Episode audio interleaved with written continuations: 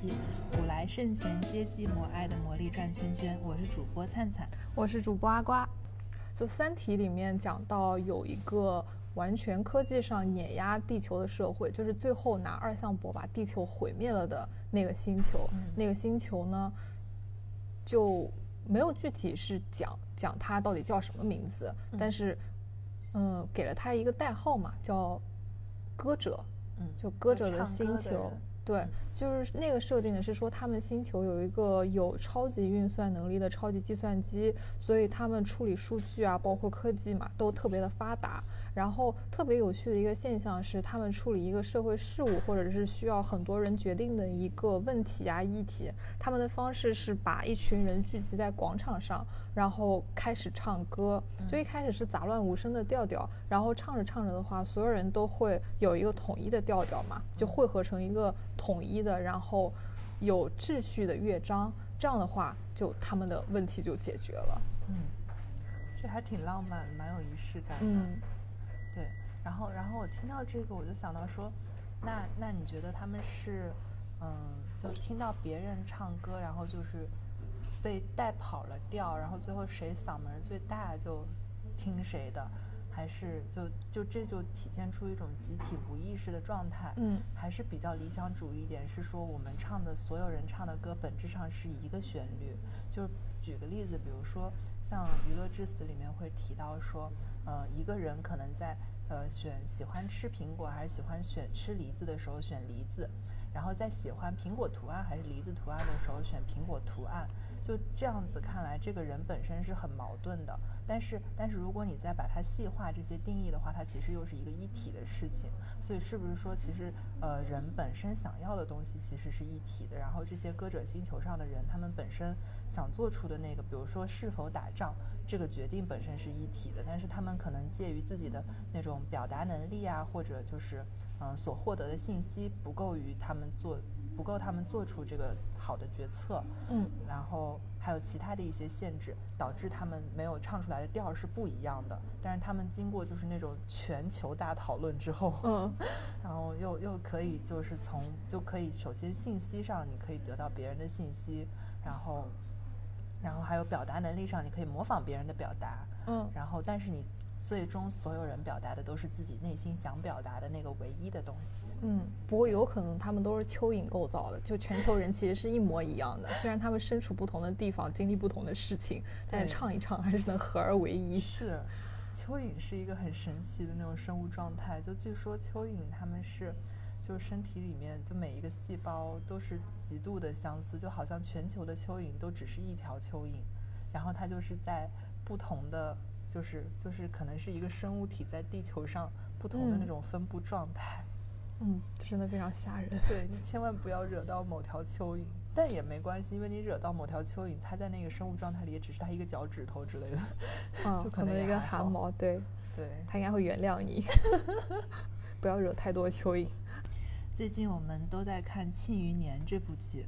然后阿瓜给我们介绍一下《庆余年》里面你特别有感触的一个点。嗯，就是四顾剑本人。就四顾剑虽然没有在《庆余年》里面正式的露脸过嘛，但是他其实大宗师。对对对，但是他其实存在感很强。然后就上网搜索了一下他的生平，就发现他有一个非常令人惊奇的人生履历。就是四顾剑呢，他的功法大成呢是以精神超过意志为主，就杀意所及，见气就到，所以一成时杀掉自己全家，培养的无所顾忌的杀意，就到死前。那虽然不能走路不能动，但靠着杀意还是可以把云彩轰散，杀掉了城主全家。我感觉我们像一个很奇怪的宗教 啊！对，但是就是这这个让我蛮震惊的一个点，就是说他就是功法大成的那个 flag，居然是说靠杀意杀掉自己的全家。嗯，是的。其实这个跟我们在那个心理学上有一个观点叫做俄狄浦斯。就是，就我们知道，俄狄浦斯是在神话故事里面最终，呃，因为命运的捉弄，那个杀父娶母的一个王子。然后，然后，其实大家在就是心理上成长上，可能都得就在心理上经历一个就是弑父或者弑母的过程，就就是从从父母的管束里面，或者从父母的观念里面，嗯，挣脱出来，然后有了一个新的自我吧。嗯，就是说对于子女来说，他的成长就是可能代表他成长到某一个成熟的点的标志，是不论在心理上，就是心理上这种弑父弑母嘛。就说通俗一点，就是说可能把自己的父母，就你能认知到他们其实是普通人，然后有普通人的七情六欲。那比如他们也可能会感情破裂，他们也可能会想要有新的生活、新的感情，就种种吧。然后，但是说对于像我这种已经到了适婚适育年龄的人，那对于就是对于我们这种人来说，如果我要成为一个母亲的话，又对于我来说是什么样的意味呢？就是。这个问题我还一直思考了蛮久的，就是说，如果作为母亲的话，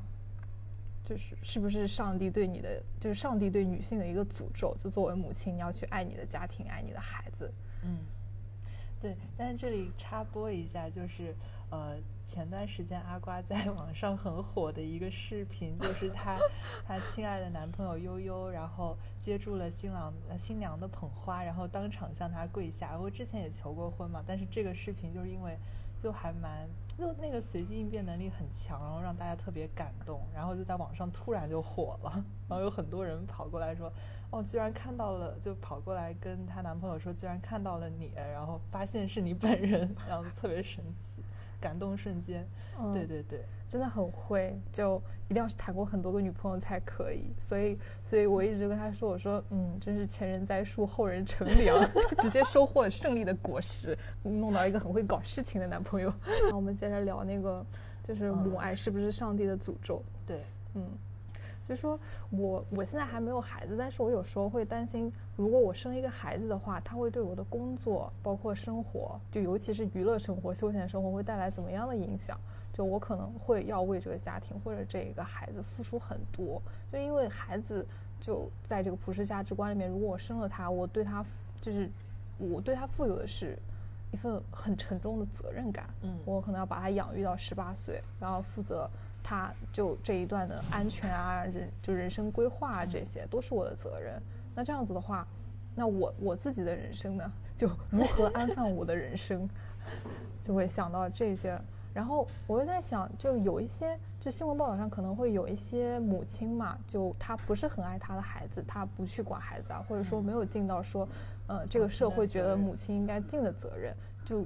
我会想这是为什么？我会觉得，但有有一些人就是这个社会他会倡导说，呃，母爱是母亲的天性，就母亲为孩子可以付出一切，包括她的生命。我想为什么呢？这是我就感觉这像上帝对所有成为母亲的人一个诅咒，巨大的那种无形的压力。嗯，对，就是可能天性上也会是他这样，就是一种已经刻在你血液里的诅咒。就那些可能不那么爱孩子的母亲的话，是他们逃过了。诅咒，然后做了自己人生的选择，可能这个选择不为世人所接受，但是毕竟他遵从自己的意志去做了选择，不论是好是坏。对，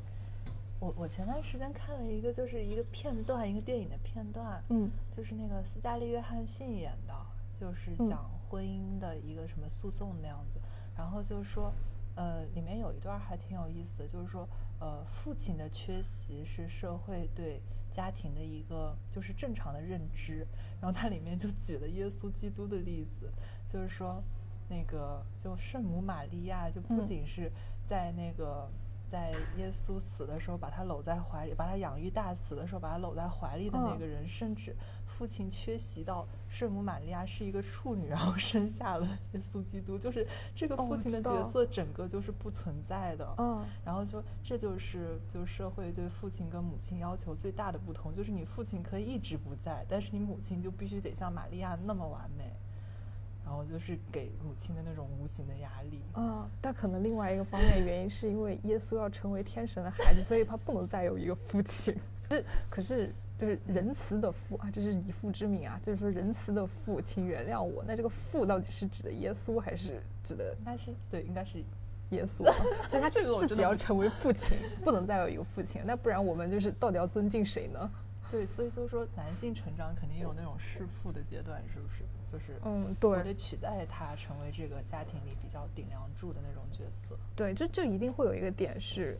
孩子要去超越自己父母的那一个点，就是也是所谓的就是弑父弑母的那一个点。嗯，就是说你需要你自己的孩子来仰慕你吗？其实也不是吧，我觉得你弑父弑母，其实更多的是一个你开始有自我意识，开始意识到说父母不再是自己依靠，可能就是你会看到他们也会有弱的一面，有七情六欲的一面，然后会有错的时候。嗯，对。然后这个就想到前段时间说有一部比较有名的书叫八二年生的金智英嘛。对。然后金智英是八二年生的韩国人里面特别韩国女性里面特别普遍的一个名字。嗯。然后她其实讨论的是一个社会问题，然后里面就说到有一个概念叫做妈虫，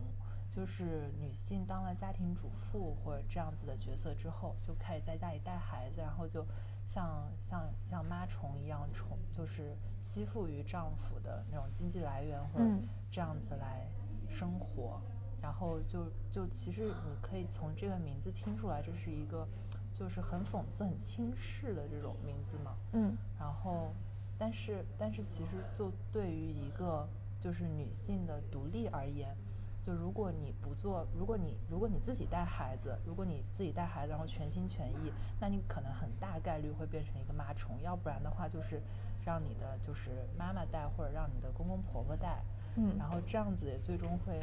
就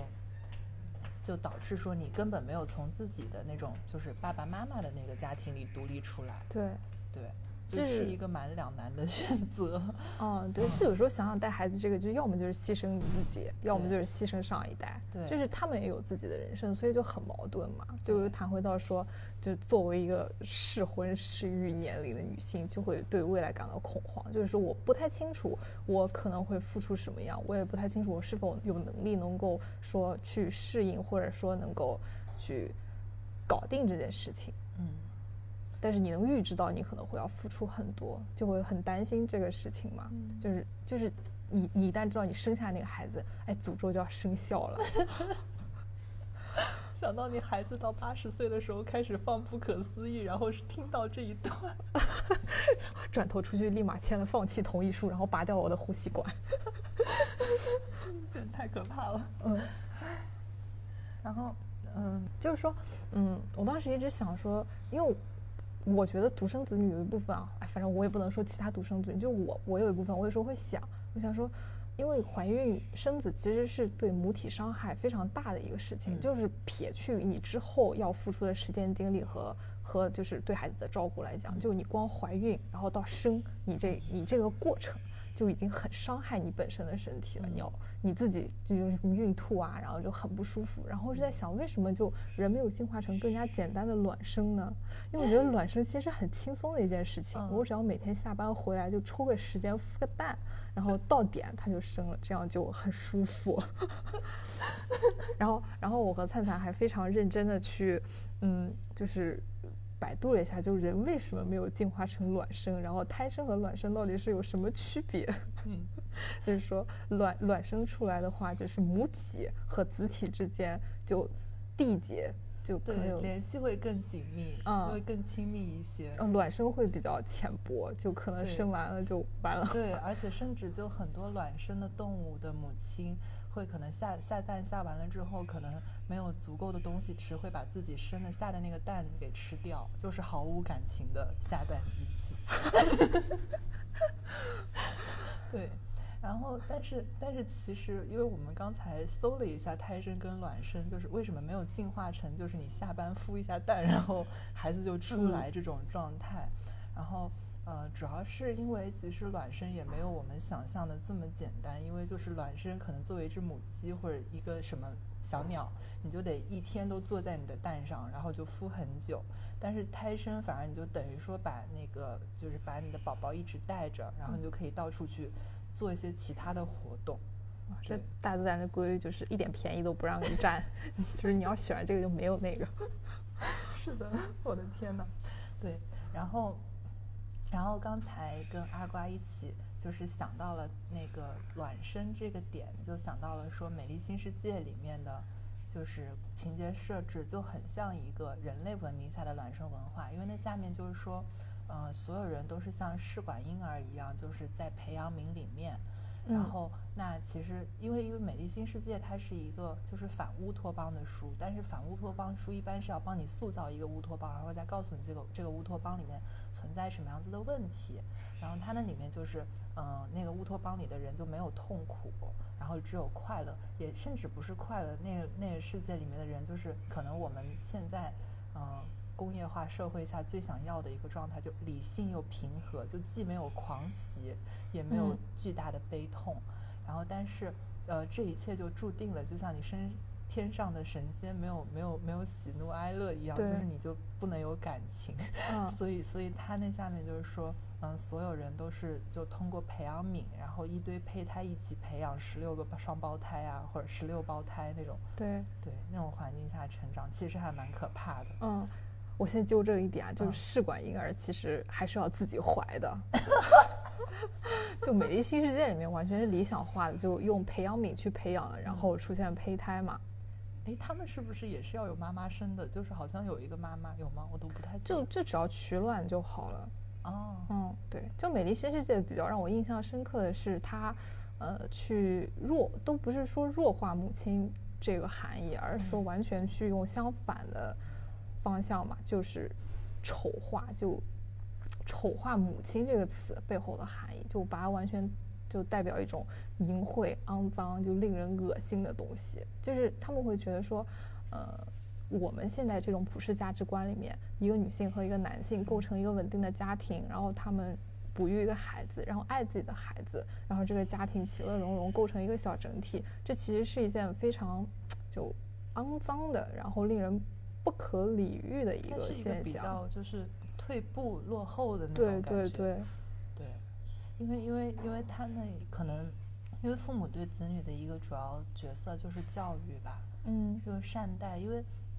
我感觉在现在的物质文明下，就是还是有很多家庭可以就是好好的把一个孩子健康的养到大，就是普通家庭嘛，嗯，那样。但是更多的就是父母的心力就会发在就花在怎么样更好的更早。更好的开发孩子的智力，小时候要给他读什么绘本啊，玩什么玩什么玩具啊，培养什么爱好啊，还有一些什么书法、钢琴之类的童子功早点练起来。嗯，然后到长大之后受到什么样什么样的教育，就是要极大的就是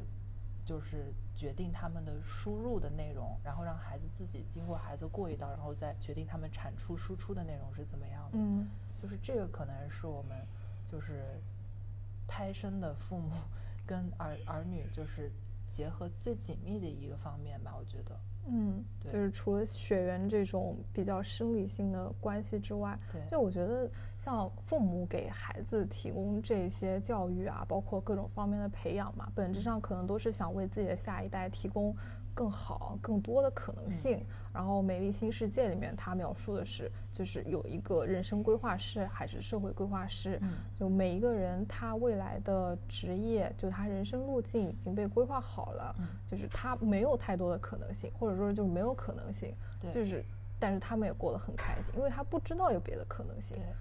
就是他把人分成了，就是阿尔法、贝塔等等等好多等，然后就比如说对一个贝塔的胚胎，就从胚胎的时候就开始给他们放说，嗯，就是阿尔法是一个很高贵的种族，但是他们活得非常的累，他们为了自己的高贵和那些理想，要承担很多的东西。然后，所以我我现在这样就很好。虽然我没有阿尔法那么的高贵和理想化，但是我作为一个贝塔，然后我就我我还是活得很快乐。就在我自己的这个就是能够娱乐的层面，能够享受这么多的娱乐。然后，但我也比我下一个等级的那个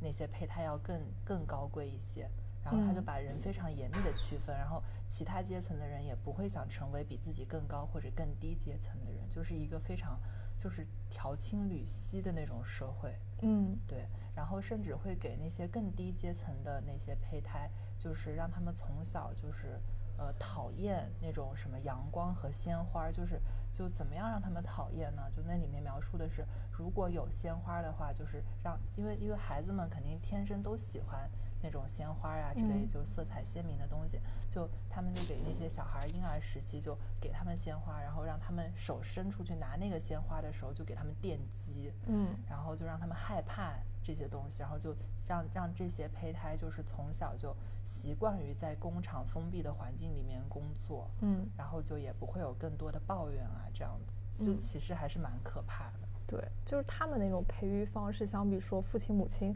培培养孩子那种方式嘛，其实是反向，就是在扼扼杀更多的可能性。对，对。然后他那种社会就必须是要去，就是就是剔除掉父亲母亲的这种概念，就是不需要有很多感情或者血缘上的连结，就反而这样子社会，他觉得会缔造出更加稳固，然后阶级更加明晰，就分工更加明确的一个社会。对。所以我觉得也是。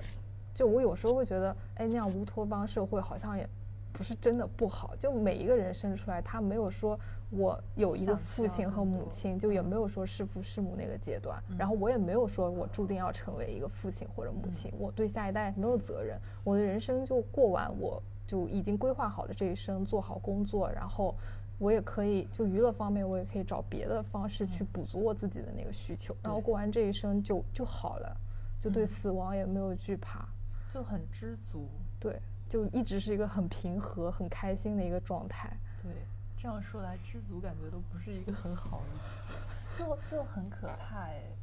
但是，但是你想不想聊一下，就是嗯，血缘这件事情？就如果这个美丽新世界这里面的人，如果是有父亲母亲有血缘关系的话，他们父亲母亲可能是来自于不同的啊，当然不同阶级在他们那个设计里面可能也不太存在，嗯，就可能是。会为自己的孩子做一些权利上的斗争，然后或者是说，就怎么说呢？就就会不会因为说我我觉得我自己可能就是一个贝塔，但是可能我希望我的孩子成为阿尔法。其实这好像也是现在的孩现在的就是父母孩子关系很多一个想法存在，就是我身上未尽的梦想。我希望在你这上面实现，对。然后我未尽的原因是因为我也不想付出那么多的努力，然后我默认我就要把你培养成能够付出这么多，对对对。所以这样子看来，他这个故事设计还是有道理。就如果是有父母的连接，或者或者再考虑到下一代的话，对他就不稳定了，对，因为孩子有更多的可能性。那我就首先我就把可能性抹杀掉。是的，嗯嗯，就是刚才讨论到血缘的这个。这个力量嘛，嗯，就是说人即使是在那种就不知情的情况下，会更偏向于喜欢上自己的亲兄妹，因为因为就是长得类似的人可能会给你带来更多的那种好感啊，那种感觉。嗯，只要不要长得太差太多，就是不要形状上差太多，应该就是基因还是能够决定很多事情的。对，所以这就是这种神秘的现象会让我就是想到说，就母爱是上帝给母亲就成为母亲的人下的一道诅咒，就是因为它已经刻在血缘里了，无论是说可能你。两个亲直系人海中更会喜欢自己的小孩，即使你不知道的情况下。对，就不论是直系亲属间血缘，就是直系亲属间产生的什么量子磁场啊，或者说是散发出的纠缠奇怪的 化学荷尔蒙互相吸引。就如果说血缘关系比较亲的两个人，就算他们是不知情的情况下，也很容易产产生情愫。就有一些人会把那种产生的可能实际是亲情的那种连接，去误认为爱情嘛。嗯嗯。是的，对，就就直接就像上帝下的诅咒，都不要说什么母亲跟孩子是后期培养的感情什么，真的就印刻在你血液里、血液里面，就很多人是逃不掉的。那那你为什么没有想过说要去，比如说，就顺从这个诅咒，或者就顺从这种就自然的连接啊？就因为现在还没有嘛，那你其实就我就是一个利己主义者的这个立场下，就我很怕说因为一个就是。因为一个其他的人，然后去牺牲自己的很多东西。因为我想，如果我不生孩子，我这一生就是包括后期孩子给的陪伴啊，或者说是一些其他的东西，我甚至可以找其他的娱乐方式去补足。我不一定说非要有这个孩子来给我的人生啊，或者给我的感情去弥补上一个什么空缺。对，就如果社会福利制度比较健全的话，也不存在说养儿防老的这种想法。嗯，对。就是很多时候可能是因为到那个年龄了，然后你周边的人都有孩子了，就从众心理嘛，你就会觉得焦虑或者恐慌，嗯，这个样子。就我说，如果这个社会上没有这种价值观的话，那是不是一个人就也可以开心的过完这一生？就就就就我觉得是存在的，就是。就是说，现在不是说，如果你的就是现在的社会，就好像是会比原来就是晚婚晚育很多，嗯，然后就大家确定我是要这个东西，或者就是当时的情绪觉得哎可以，那就才决定做这件事情，而不是可能像原来什么十二三岁就嫁人，然后然后就非常的就被管制的一生就那样过去了，嗯，对，嗯，我觉得其实那个时候也是。就可能性提供比较较少，就比较少的一个表现，就他也没有好多可能性可以选，就顺着就走了。对，然后女性也没有什么受过教育，或者也没有什么赚钱就这种的能力。嗯，就如果不这样子的话，其实我觉得有一个就关于那个妈虫有一个特别好的观点，就是说妈虫只是说。家庭主妇也是一份工作呀，就是你只是一份无法社会化的工作，就你无法做这一家和做那家同时做他们的家庭主妇那样子。这让我想起一个段子，就是说有人催婚嘛，就妈妈催婚，说你怎么还不生孩子？我好想带小孩儿啊，然后就说可以回怼回去，你这么喜欢带小孩儿，可以去做月嫂啊。瞬间就社会化了，有没有？是的，消费主义陷阱。是的。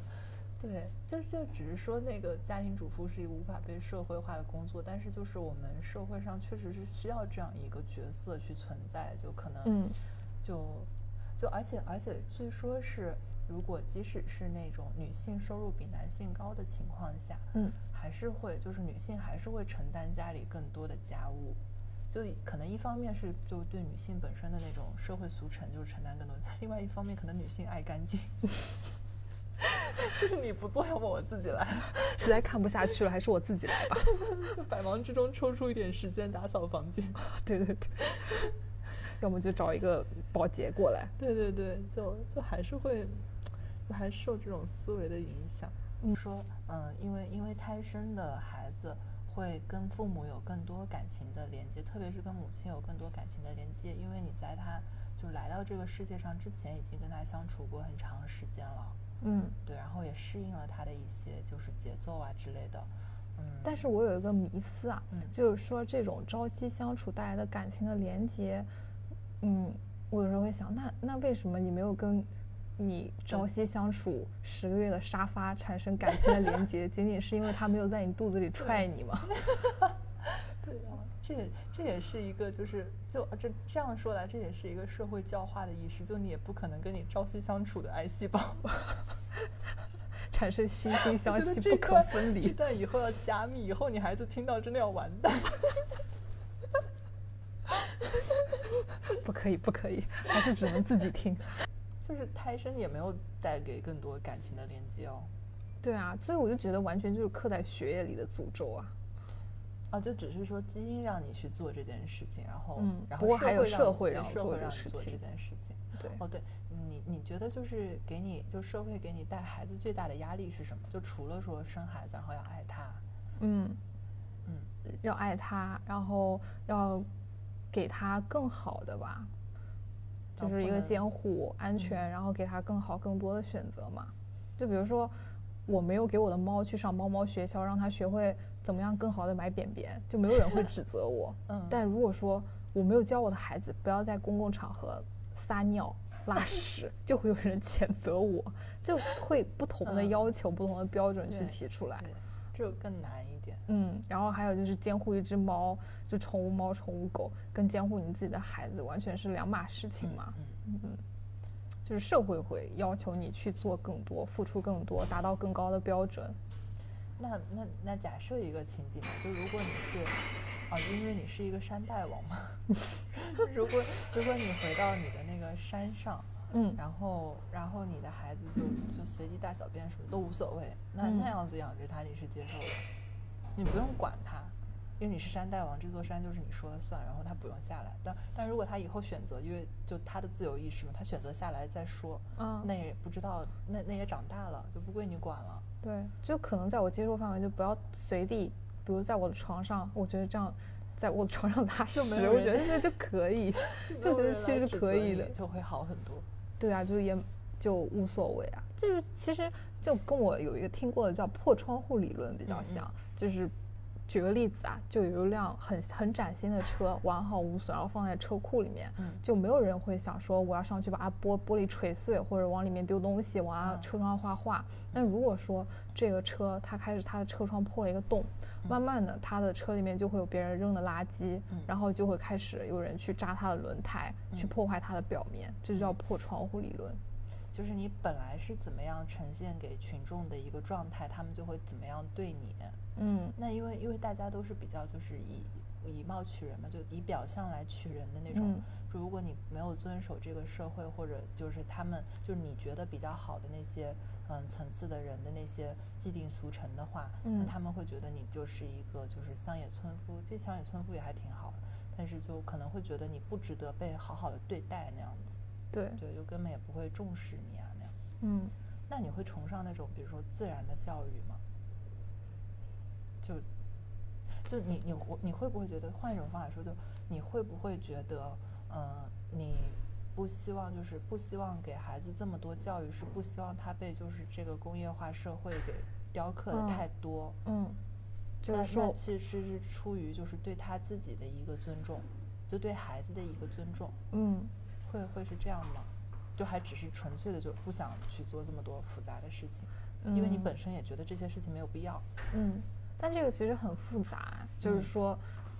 可能现在我已经长到这个年岁的话，我的就是教育啊、工作经历、社会经历这些，已经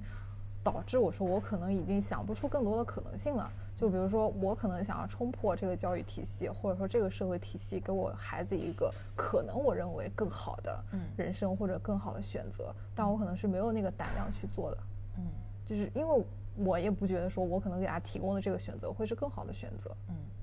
那其实除了就是就是怀孕期间的那些就是生理上的纠结之外，你其实就对这个教育教育这件事情压力还是挺大的。嗯，说是比较就是仅次于说生育这样子的那种压力来源吗？对，还是说有其他的？肯定会有的。对，但是但是因为对现在的教育就是。因为我跟阿瓜都没有当过妈的经历，现在，但是但是我看我们周围的就是朋友们或者同事们，就陆陆续续的，对，还要回去带孩子写作业，就是，就就还要还要就是每天花很多时间在这上面。嗯，我们可以说一下教育这件事情，就因为我听说就是澳洲的一些高中会要求，就是孩子们在那个山上或者野外生活一整年。然后锻炼他们自己的那种，就纯粹是跟现在的社会无关的那种，嗯，就是生存经历。然后他们那一年是怎么过呢？就比如说你要去一个很冷的山上，然后用就在那种用冰雕出来的那种课桌上上课，嗯，然后要喝自己就是从河里，那河可能还是很黄的，就有那种泥巴那种河里过滤出来的水，然后晚上洗澡。就还要用自己还要自己劈柴，然后这个呃，然后学校一般也都是男女混校嘛，就不光是对男生要有这样子，就是其实我们理解还蛮军事化的那种锻炼，对女生也有这样子的要求，嗯，然后然后。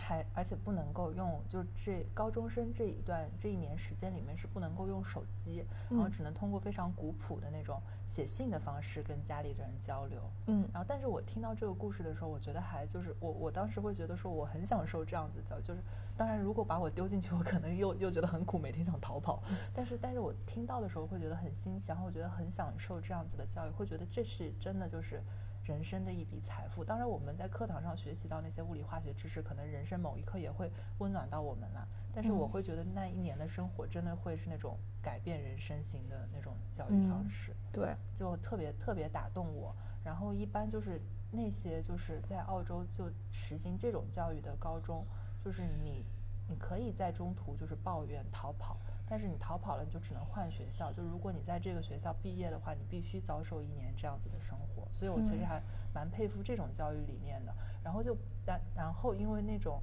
就实行这种教育的，就是高中在澳洲并不算少，所以并不是说你吃了这个苦，就是说一个奖励机制的问题，就并不是说你吃了这个苦，你就会真的被更好的那种大学普世的那种什么。那英美英美系，然后澳洲系那些大学给录取，嗯，然后只是说你这你受的这些苦这些磨难，就是你人生中可能未来的一个财富，你自己选择要不要，嗯，然后当然我听说中国人中途放弃的还是很少，因为我们可能本身就是是比较听家里话那样子，就也没有也没有太吃苦耐劳的民族，对对对对对，吃苦耐劳的民族。对，所以，我我觉得还就是挺佩服他们的。嗯，但是你有没有想到，这可能就是一个代与代之间可能会出现的一个沟壑？嗯，就是我听说嘛，对，确实是我听说，因为我没体会过。就是 那个美国的嘛，奶奶和孙子辈之间，就孙子可能还会请教奶奶一些。社交方面的技巧和礼仪，就方法嘛？怎么撩汉吗？啊？怎么撩汉了？哦，怎么撩妹的孙子？啊，对，就可能会是这些。但是在中国，这就是完全一个无法想象的事情。对，因为那个年代靠唱山歌啊。你乱讲，是因为中国发展太快，就是社会包括它就是社交的方式啊，各种方面就都有巨大的变迁。就是我们的父母。你都不敢说爷爷奶奶辈，就我们的父母可能就已经没有方式会有很大的差别，就已经没有办法去理体会我我们所经历的这一些。就我们还是处于一个在上升期的那种文化，还没有到一个特别平稳的。就是，哎，其实我们可能跟下一代之间，哦，我们跟下一代之间又有一个计算机革命。嗯，就是我们可能也没办法去理解自己孩子，所以我觉得这也是恐婚恐育，也不是恐婚啦，就恐育的一个原因吧，就是。我们小时候，我们刚刚说的就是我们小时候还会有那种捞蝌蚪的乐趣。但是如果我在上海要小孩的话，完全就不能想象说他可能还会去某个田埂上跟他放学，放学之后跟他的同学一起去捞捞蝌蚪啊什么的，就已经没有这种生活了。然后像刚才说到那个澳洲的，就我们觉得说这个如果给孩子去上一年的话，对他对于他来说会是一笔很宝贵的社会，就是人生财富。嗯。但是这这个选择给他，或者是他想要的吗？说不定他就是喜欢这种在高楼林立里抱着 iPad 玩游戏、看看视频的生活。嗯。因为他没有体会过我们所拥有的那些可能性和选择。是的。嗯。对。但其实我刚才也想问你这个点，就是。你觉得说我们，因为我们从小是在就是可能山里啊那样子，就是有山有水的地方长大的，然后所以我们觉得这是一种亲密关系，或者这是一个美好童年。嗯，但是我们就一定要把自己觉得的美好童年强加在他们身上。嗯，那那就跟那就跟我们父母认为我们看。看电脑就是不务正业，也不考虑我们会用它写论对，就是其实是一件事情。嗯，就是我们可能认为他们看手机就丧失了跟大自然接触的乐趣，但是其实他们根本不需要这个乐趣，只不过是因为他们父母辈的，就我们这一代觉得亲密关系应该是这样子的，嗯，所以把他们往这个方向塑造，嗯，然后他们慢慢的会变成一个个体，然后弑弑父弑母，就是杀了我们。你说他们会录一个什么样的博客，叫一个什么名字？我的爸妈话真多，如何杀了自己的父母之类的。就是说，那个一个人为什么很容易就是那个有那种渣男吸引器？一个人为什么很特别容易吸引渣男？是可能比如说他小时候受过什么创伤，然后比如说他小时候爸爸家暴他。那样子，爸爸打他那样，然后他就觉得，因为因为那个爸爸跟他肯定是亲密关系嘛，嗯，然后他就会觉得这就是亲密关系的表达，所以他以后遇到家暴的那些人，他会觉得啊，这跟我原来经历的那种，呃，很像，嗯，然后他就会觉得这这才是真正的亲密关系，甚至还有一种心理的因素，就是说，呃，我在 A 就事件 A 里面遇到的创伤，然后我遇到一个类似的事件 A 撇，然后我就希望在 A 撇里面重塑。我在这个创对这个创伤的掌控力，就你的身体会让你做，就你的意识会让你做这件事情。嗯，然后但然后但是你一个人往往遇到 A 没有解决的问题，A 撇也解决不了，然后 A 撇撇也解决不了。嗯，但是你的就是意识会不断的告诉你说，我你可以通过就是在同样的情景中，就是某一天你就获得了掌控力，然后就不断的就让这样锻炼你，然后最后人就会就在这个死循环里面出不来。对，然后在心理学上有一个说破解这个死循环的方法，就是你意识到了，就你意识到有这个 A 撇和 A 撇撇的事情，跟你的 A 极度的像，然后 A 是不健康的，就你认知的 A 是不健康的，然后你放下了这件事情，然后你才能走出这个坑。但大多数人意识不到，只会疑惑说为什么我是一个渣男吸引器，那样就很奇怪。对，这这很难。但是，而且有一些人，我觉得他会说，就我可能知道这个事情是不好的，但是每到下一次。我就控制不住我自己，我就还是会做出同样的选择。对，这个这个这个判断其实很难，就是你对亲密关系和对美好童年的这种理解嘛。就比如说，我们有时候觉得朋友之间，哎，敢说脏话那是好朋友啊，就忍不住就不需要压抑这种情感嘛。嗯，那。但是，但是说实话，说脏话并不是一个就是教育俗成里面，就我们大家都知道说脏话不是一个特别好的事儿嘛，嗯，只是表达表达情感，然后你只跟亲密的人才说脏话，嗯，那跟你说脏话的人是不是就是亲密的人呢？这就是另外一回事情。但是我们会认为说，可能这个人跟我相处这辈子都没说过脏话。就甚至没有那种很强烈的语气词，嗯，观众们应该明白我在说什么。对，就是甚至没有那种很强烈的语气词，那你会觉得这是不是就是一个太生疏的关系，就根本不是一个亲密关系？但其实这个关系特别健康。嗯，他可能已经把作为就说脏话作为一个判定条件和前提条件去判定这个结果。是的，嗯，想想很可怕。对，那其实他要深入就是。就发觉自己这个潜意识判断，他要去就知道这个事情，然后他可能才有可能去纠正他。对对，你要知道就是，呃，就知道可能说，呃，你并不是觉得跟他亲密他才敢家暴你，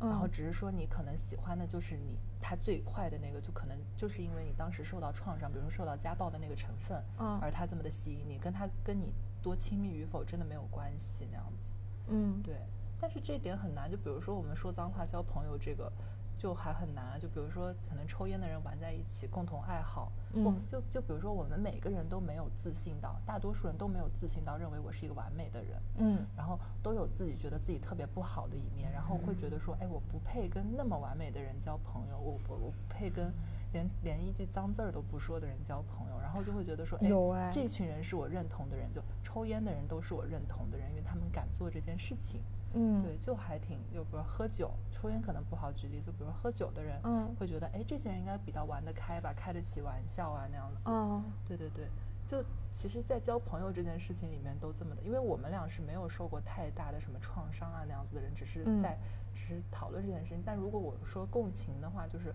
我觉得如果我都无法跟就是就是怎么说呢，特别就看起来特别清高和完美的人做朋友的话。当然也好像也还可以哦，好像也还好。对，但是就是说我如果我们无法跟那种我们看起来觉得就是跟我们不太像的那些人，而且那些不太像是在于他们比较好的那方面，嗯，我们做不到那些人交朋友的话，那我们怎么能够指望说你从小受到心理创伤，然后能够逃脱出自己的心理创伤，就是在自己后面的世界里面解决掉这个问题，其实还蛮难的。对，所以这种就看医生，我不知道该怎么办。医生顶用不啦，就是对，就你可以听我们的播客，然后听到了这一段，就发现自己其实是在 A 撇跟 A 撇撇里面死循环，然后就希望如果有一位就这样的观众，然后有有了这个意识之后，就可能。可以稍微解救自己一点点吧，嗯，可以跳出来想一下，就意识到这件事情的存在，就哪怕只是一丁点，其实帮助都很大。嗯嗯，就开了一个裂缝之后，其实可以做很多事情。说到哦，孩子没有养好，就自然教育这件事情，对吧？嗯嗯，怎么样才养好？因为自己都要承认自己不是一个完美的人，但是你肯定会希望自己下一代是趋向于完美的人。嗯，这就一个很伪命题。哎，我我不会希望自己的下一代是一个趋向于完美的人。哎，对你，如果你现在跟你的孩子，为了让他不要在你八十岁的时候听到这段播客，把你的呼吸器拔掉。如果就是你，如果你对你的孩子就是提一个，就是希望你成为一个什么样的人？当然，就是我们的孩子们，如果你们听到这里，我们希望你就是最后能够做出自己的选择，不要听父母希望你成为什么样的人。但如果你希望你孩子成为一个什么样的人，你会。就有一个什么样的期待呢？他一个完美的人，我觉得你也不会选是完美，不会，就是趋向本质，希望他是一个身体健康的人。对，就很多父母就是说，就希望你身体健康就好了。对，就其实养猫之后也会有点感触哎，就是我们 同一期养猫还会有朋友啊什么的，他他就是我朋友家有一个猫，就是说他有一天回家的时候嘛，就发现自己家里全都是屎。然后就那个猫已经拉爆了，哦，拉肚子，我的，对，它就很崩溃，然后那个病一直医了很久，然后现在也是吃那种处方猫粮，然后每天都定时定量的吃，然后身体就很弱，不能随便乱吃东西，一吃坏了就要拉稀。然后反观我们家这个就蛮好养的，就很像一个草根嘛。然后一开始还觉得说就是它长得不好看啊，然后又不是很粘人啊 什么的。等一下，那个各位观众想知道那个阿瓜给他家猫取了个什么名字吗？哦，六桶，就是胡六九桶，概率比较大，所以就取了个六桶。嗯，好，六六大顺。嗯，然后。就看六桶嘛，虽然长得不那么好看，也不是那种品种猫，因为就街上捡来的小黑猫嘛，就看它身体很好，就觉得也没什么别的需求了，就希望它身体健健康康的，这样就好了。其实我觉得也是一个养孩子的缩影吧。对，嗯，就是就是对，所以孩子们，你们听到就是注意早点睡，多喝水。我自己都做不到，但是希望自己孩子做到，就真的很矛盾，你知道吧？就从这个很小的点就可以反映出来。是的。对身体健康之外，我我妈我妈妈会跟我说，就是我希望你是一个什么样的人？她会说，我希望你是一个快乐的人。然后这导致了我的就是很长的一段生活，就觉得自己反正我我是一个还还快乐的人嘛。嗯，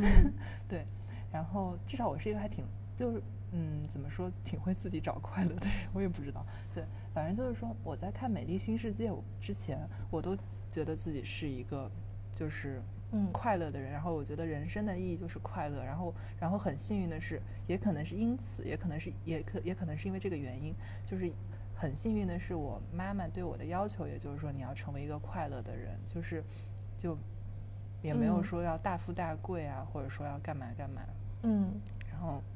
当然父母都希望孩子健康一点，然后，但我看了《美丽新世界》之后，我就突然意识到，说人就活着不能只有快乐。然后还有还有世界的真相啊，那样子。嗯，对。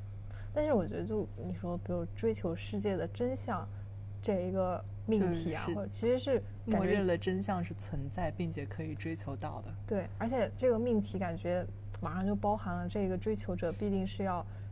就千疮百孔、伤痕累累的啊，对，就是快乐跟真相不矛盾了。就真相发现世界就是这么的快乐，然后开心的吸起了苏魔。哎，是的，这真相其实也是个人定义的吧？我觉得，我觉得，我觉得说世界就是要有一个真相，是要你不就是不顺从于就是怎么说呢？不顺从于社会告诉你这是快乐的东西，比如说消费主义嘛，就不是说我买了这个包就快乐。就买包的快乐，最终如果你买包有快乐的话，是希望你从对这个包的审美里面得到了快乐，或者说它的那种用好用啊，或者或者什么什么里面得到了快乐，而不是说你通过消费的洗脑带给了你的快乐。然后《美丽新世界》里面就是往往是那种刺激消费嘛，嗯，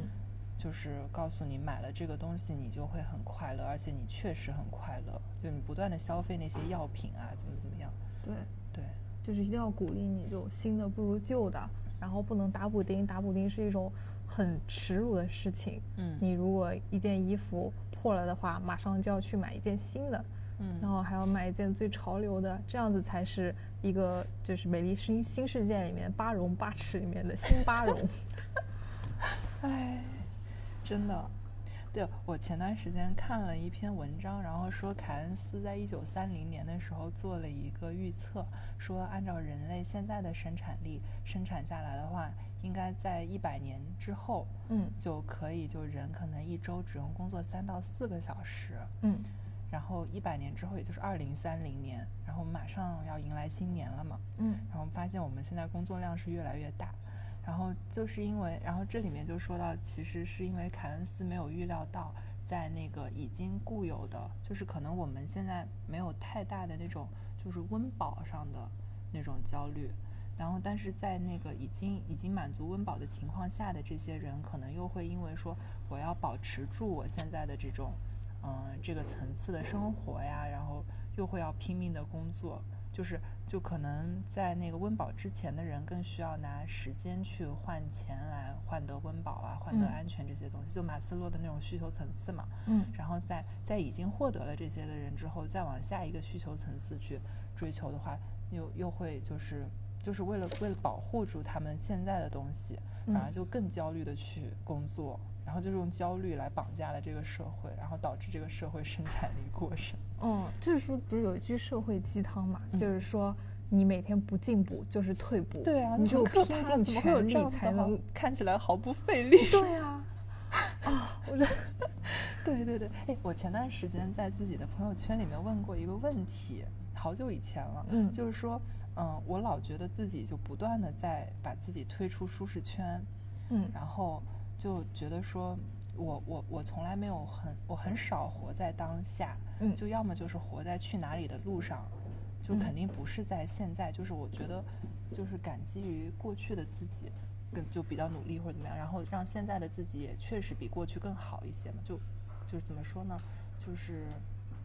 啊，不知道怎么说，算了。那就是有点像，比如说你是生活在当下的，但是你对当下也没有一个说。就心灵上有一个满足的点，对对对，就我觉得我是为了，就可能像比较像佛教吧，就感觉不是为了现世，对，为了下一世。就你虽然吃一些苦，或者对你感激过去的你，然后你今天的你仍然努力去超越过去的你，去塑造一个更好的明天的你，有没有？我的天，我们我们我们以后播客可以选成功学，然后两个不成功的人在这里为大家贩卖如何成功。对对对，然后。嗯，对，然后，然后我我觉得不是想想说这个，就我我我去朋友圈就问大家这个问题，就跟大家征集说大家有什么观点可以发到我们的那个邮箱，嗯，然后，然后就是，然后大家就会觉得说，我就我就觉得说逃离舒适圈就是一个伪命题。就是就是你在舒适圈里待着，那就是你舒服的地方啊，那就是你得到滋养的地方，你就在那待着就好了。你为什么要出去？对你现在所做的一切，不是为了将来舒适吗？那你现在舒适和将来舒适有什么区别呢？然后，但是下面就有很多人就直接就是，也也有人发邮件了，但是有人他就直接很焦虑的就回复我说，因为你待在舒适圈里面，然后你就每天就是吃东西、睡觉、看电视，嗯，然后你最后就会成为一个肥宅，然后就完了。嗯，嗯对，然后但是这这这就是一个，这就是一个很焦虑和没有安全感的体现。然后，嗯，是为什么呢？是因为就是，嗯，就举个例子吧，嗯，在那个 YouTube 上面有一个就是六千卡，就是还是多少千卡的那种挑战，就是可能人一天吃的东西，就是一个成人一天吃的东西就两千到三千吧这个热量，然后再到那个，然后就有一种挑战是说你一天要吃六千。然后就每天都超出你正常所需嘛，然后看一个月之后你会变成什么样？嗯，然后其实这个就有很多 YouTube 那种就健身博主，还有那种就是那种恶搞的博主，就会去挑战这个东西，然后录一个月的那种记录视频。嗯，然后有的就是可能吃到一半，就是说我每天都吃那么多，然后就是吃到最后就崩溃，我就不想吃了，我这辈子都不想吃东西了。那其实也是一个正常俗成，就是如果我真的就是我把自己放在你的舒适圈里面。那你最多也就三千，不会到六千的，你不会真的变成一个死肥宅或者怎么样的。嗯，然后，然后还有一种就是，还有一种就是坚持下来每天六千，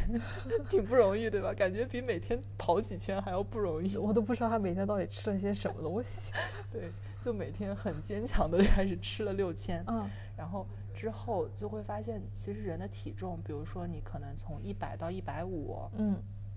这个区间。然后你也不会跑偏太多，就甚至是一百到两百，你一个人你要从一百到三百，你真的要费很大的努力，并且你整个生理构造都改变了，嗯，就激素分泌那些全部改变，你才能够从一百到三百，嗯，所以说其实就比如说一百到两百就是你的舒适圈，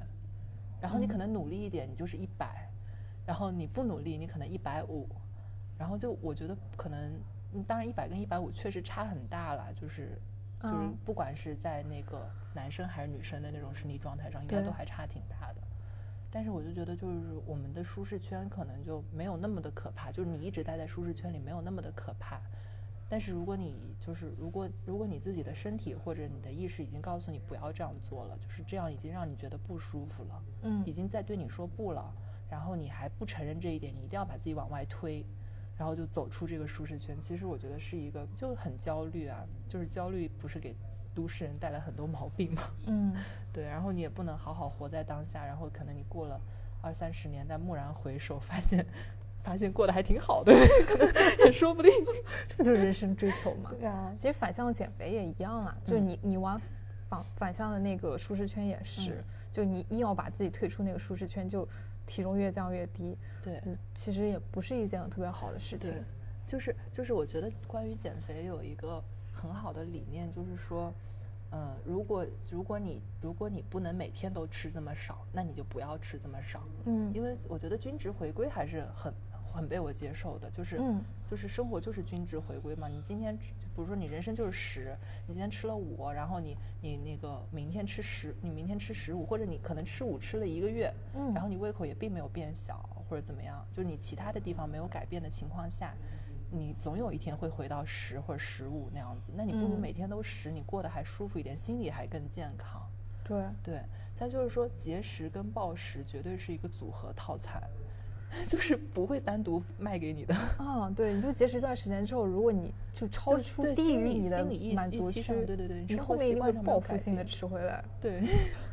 就还挺可怕的。但是但是有有有留给我的一个比较好的一个关于舒适圈的那个观点，就是说。就是，但是就比如说我做的这些，我自己的这些小努力，其实让我做很多事情的时候，并不是觉得不舒适，就是你的舒适圈的边界在不断的往外拓展，就你的舒适圈变得更大了。然后，但是更能吃了。是的，是的，更能吃了。然后，然后，然后你就可能是在这个，但是你要让舒适圈变大，你可能得一直在你舒适圈的那个小边边上、边缘上疯狂的试探。就返回到大家待在中心不好吗？就往回一看，其实自己是最舒服的那个点。这什么梗？我的天！到底是鼓励大家试探，还是不要试探呢？就 是就是鼓励大家可以试，但是不要 push 自己。嗯，不要一下子冲太多，不然就像那个舒适圈气球会炸掉。对对对，然后也不要因为自己就是过得快乐而愧疚，但是也不要觉得自己过得快乐就太。就上次和阿瓜录的末尾，呃，说到说可能，嗯，为了给自己制造更多的人生回忆，然后就希望自己八十岁的时候在病床上，可能可以听到自己的子女突然开开始给自己放不可思议。但是这一期阿瓜有点话想跟我们说，就我很奇怪，灿灿为什么一定要在病床上去听这个回忆呢？我想要在小鲜肉的怀里，或者是在舞池里听这个。好的，希望希望我们希望我们八十岁的我们听到了现在我们说的这些话，不要被舞池里的那种太大的音乐给打扰哟。整个舞池都必须听，太可怕了。好呀，嗯，谢谢大家的收听，这就是我们这一期的不可思议。我是主播灿灿，我是主播阿瓜，我们下次再见啦。